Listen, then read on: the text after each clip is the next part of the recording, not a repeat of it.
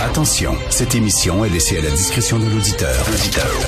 Les propos et les opinions peuvent choquer. Peuvent choquer. Oreilles sensibles s'abstenir.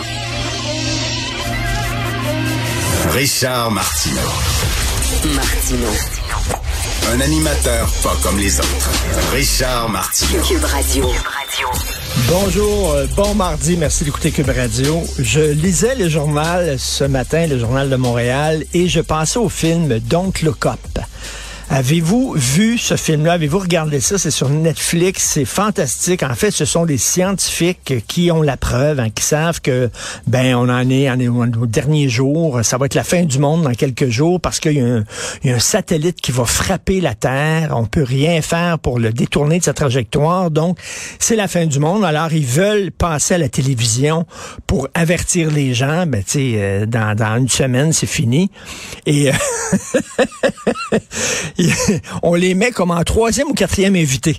Sais, avant eux autres, on met, mettons, un rappeur ou on met une influenceuse qui euh, discute de quelque chose, puis eux autres sont comme troisième invité. Sais, ils sont là pour dire c'est la fin du monde. Il me semble c'est important.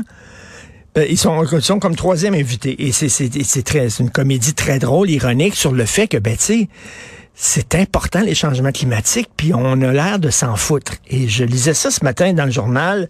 Euh, c'est maintenant ou jamais pour la survie de l'humanité. Les scientifiques disent, c'est là, là, qu'on est en train de jouer la survie de l'humanité.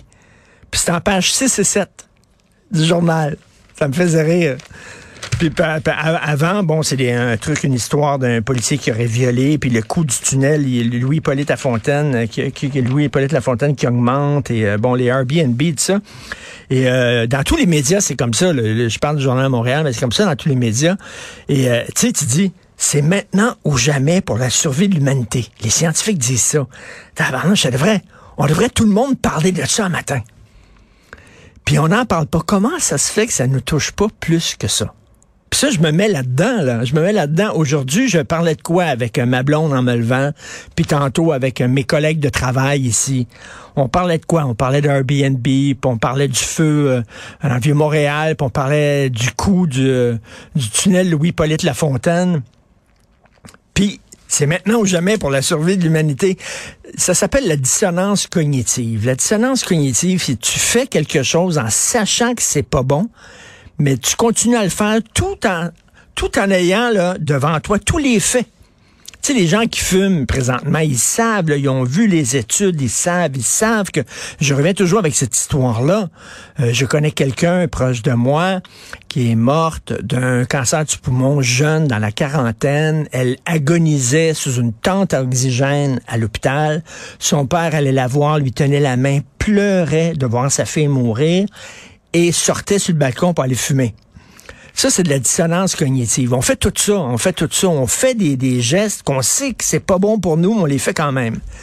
Et, et là, et les scientifiques, qu'est-ce qu'on qu'est-ce qu'on disait pendant la pandémie? Croyons les scientifiques, fions-nous sur la science. Ces gens-là savent de quoi ils parlent.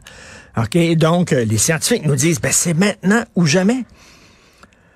Euh, le réchauffement de la planète s'accélère et la Terre ne restera viable que si des gestes radicaux seront pris d'ici dix ans. Un nouveau rapport. Puis on dit, bah, je sais pas, bah, euh, tu sais, c'est comme, euh, ouais, mais la, la, la iceberg, elle coûte cher en Christie.